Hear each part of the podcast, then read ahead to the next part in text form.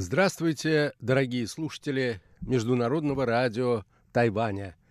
В эфире еженедельная передача из рубрики «Азия в современном мире». У микрофона ведущий передачи Андрей Солодов.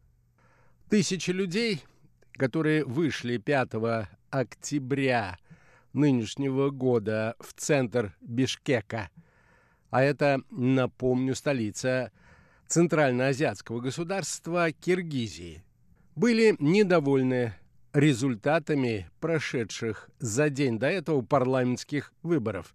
Собравшиеся на площади Алла-Тоо, где начинались предыдущие революции 2005 и 2010 годов, требовали результаты выборов и провести их заново.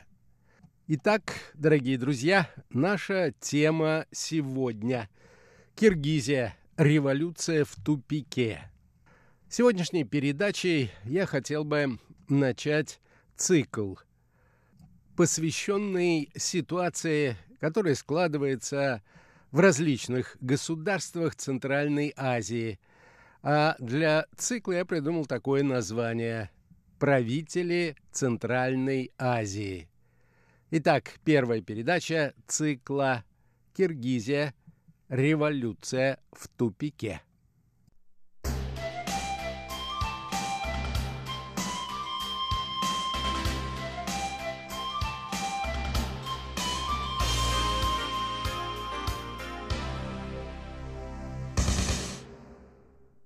До вечера того дня демонстрация была мирной и милиция лишь призывала собравшихся разойтись.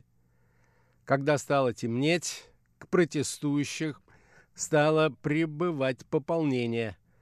В основном молодые мужчины спортивного телосложения с окраин столицы, а также из окружающих Бишкек поселков. Чтобы предотвратить штурм правительственных зданий, представители силовых структур попытались разогнать демонстрантов спецсредствами. Однако приказ стрелять боевыми патронами так и не был отдан. В результате ночью толпа прорвала ограждение и захватила главный центр власти в стране, так называемый Белый дом – где находится и киргизский парламент, и президентская администрация.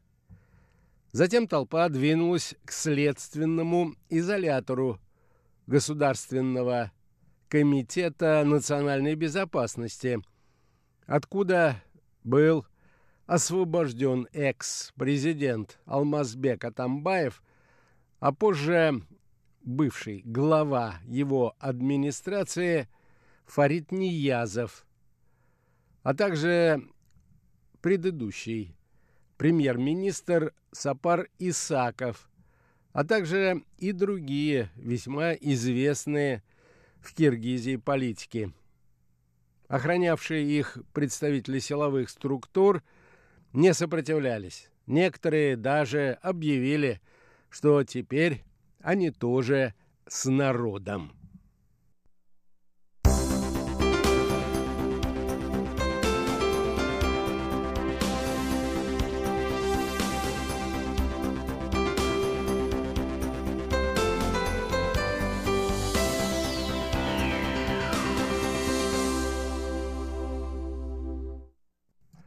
Офис действующего президента Киргизии Жейнбекова правящего страной с 2017 года заняли люди в медицинских масках, которые делали селфи в кресле главы государства и разобравшие интерьер его кабинета на сувениры. Сам президент, как сообщалось, в тот момент куда-то исчез.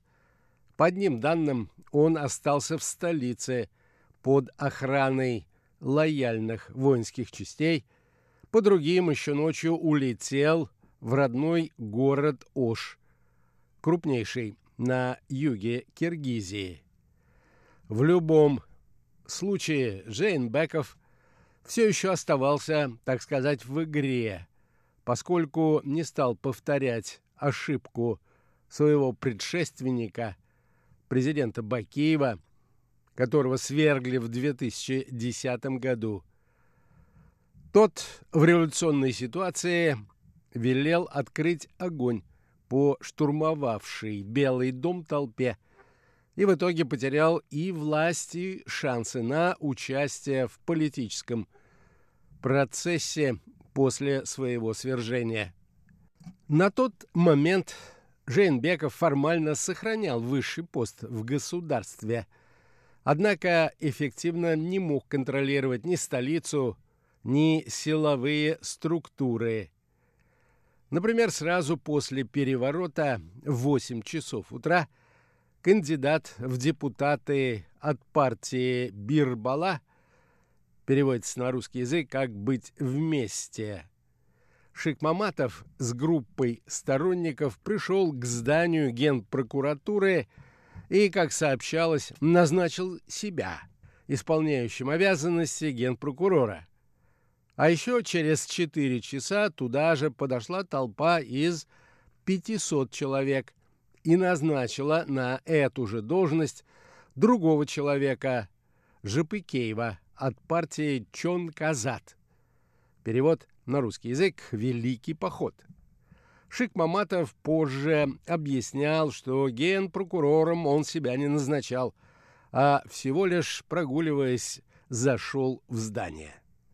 В итоге на следующий день после переворота Центральная избирательная комиссия Киргизии отменила результаты выборов, а страну охватило, так сказать, броуновское политическое движение, в котором на площадях многих городов проходят стихийные митинги, где протестующие поднимают самые разнообразные проблемы – от украденных выборов до коррупции на локальном и общегосударственном уровне. Тем временем политики, нынешние и бывшие чиновники, представители силовых организаций, бизнесмены, а также, конечно, и лидеры преступного мира занялись сбором сторонников и приступили к переговорам всех со всеми о будущих возможных альянсах. Ситуацию в стране по наблюдению людей, понимающих ее, даже нельзя назвать двоевластием.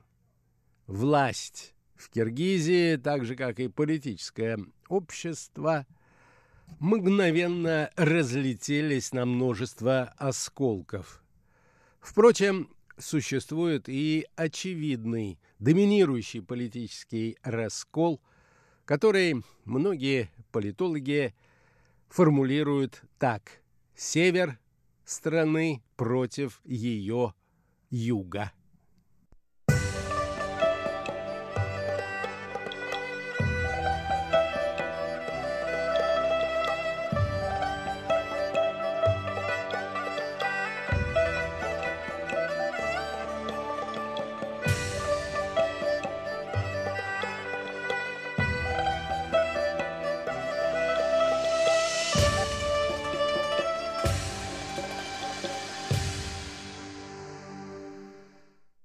Следует отметить, что парламентских выборов, которые в конечном итоге взорвали политическую ситуацию в Киргизии, многие ждали с нетерпением. Причина состоит в том, что уровень доверия общества к предыдущему шестому созыву парламента был достаточно низким. Его состав – считался подконтрольным, лояльным президенту Жейнбекову и его сторонникам. Разницы в голосовании между провластным большинством и номинальной оппозицией почти не было. В выборах участвовало 16 партий. Однако по версии Центральной избирательной комиссии в парламент попали только 4. Беримдик или Единство 25%, Микиним, Кыргызстан, моя родина Кыргызстан 24%, просто Кыргызстан 9% и Бутун Кыргызстан, Единый Кыргызстан. Эта партия набрала чуть более 7% голосов. Все эти политические организации, как указывают политологи, представляют группы влияния, связанные с югом Киргизстана. В совокупности с многочисленными сообщениями о фальсификациях и использованием административного ресурса такая сокрушительная победа южан возмутила северян. Причем не только, так сказать, обывателей, но и вполне конкретные и хорошо организованные группы выходцев из северных областей.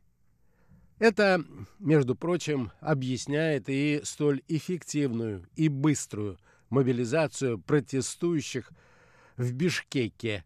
Столица расположена как раз на севере страны. Октябрьский переворот уже в который раз обнажил суть политических противоречий в Киргизии.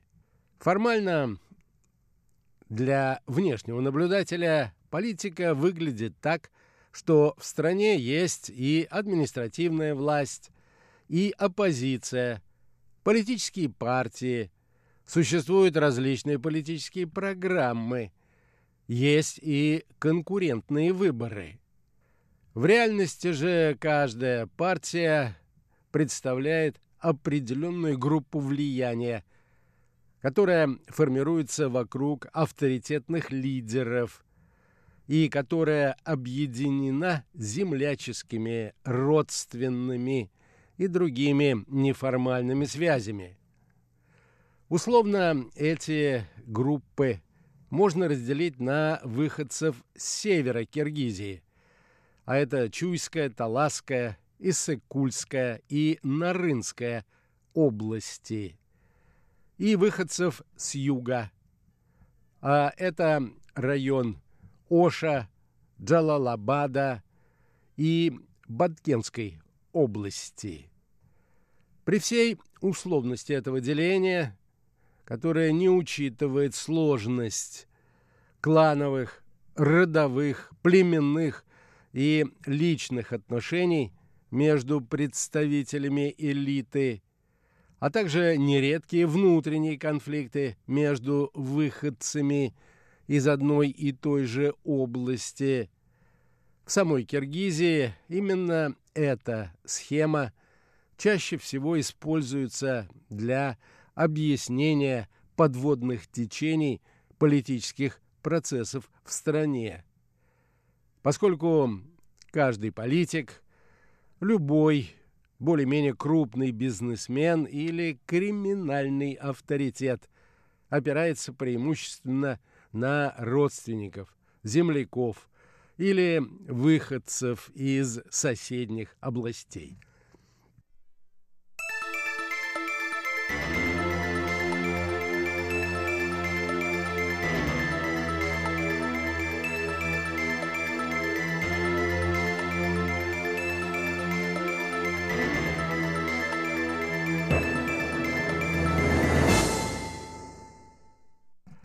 Во время президентства Курманбека Бакиева основные должности и денежные потоки аккумулировали его ставленники, преимущественно выходцы с юга. После прихода к власти в 2011 году Алмазбека Атамбаева выходцы из Северной Чуйской области маятник качнулся в противоположную сторону. При этом политологи отдают должное президенту Атамбаеву. Насколько это возможно в условиях киргизской политической культуры, он старался выстроить баланс между региональными группировками во власти и не настроить южан против себя. Своим преемником он сделал именно южанина, Жейнбекова, выходца из Орской области. Однако затем между ними пробежала черная кошка. Атамбаев полагал, что Жейнбеков будет послушен, но бывший протеже довольно быстро освоился в своем президентском кабинете и начал явно тяготиться опекой бывшего патрона. Итогом этих противоречий стало известное задержание бывшего президента в его родовом селе в августе 2019 года, когда произошла перестрелка с правительственным спецназом, а бывший президент получил 11-летний тюремный срок. Вместе с Атамбаемым за решеткой оказались его главные соратники. Столь жесткий и демонстративный разгром группы Атамбаева вывел из терпения многих. Когда же к этому добавились сомнения относительно прозрачности и честности выборов, где больше половины мандатов досталось партиям которые контролируются Жейнбековым. У многих из его соперников возникло ощущение, что он стремится полностью консолидировать все рычаги управления страной, а также направление финансовых потоков в руках своего клана и дружественных элит преимущественно выходцев с юга Киргизии. В Бишкеке же северяне могут легко получить численный перевес на улице. И подобная недальновидная самоуверенность могла стать началом конца, как показал до этого пример президента Бакиева. Однако Жейнбеков, судя по всему, решил идти до конца.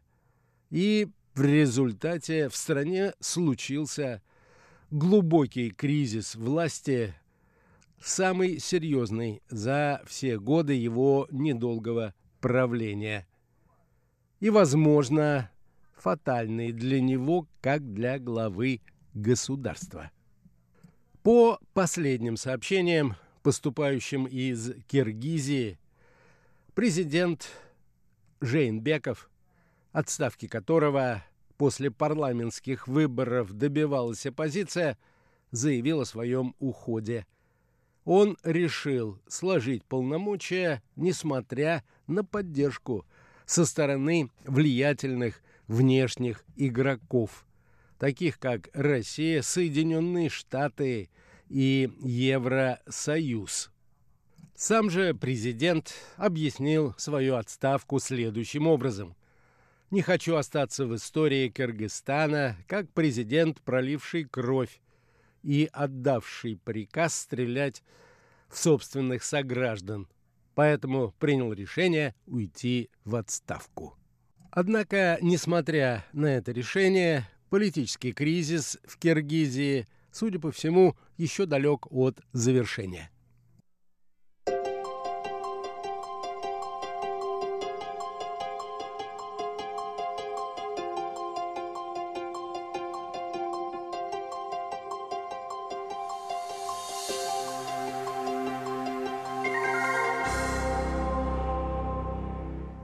На этом, дорогие друзья, позвольте мне завершить нашу очередную передачу.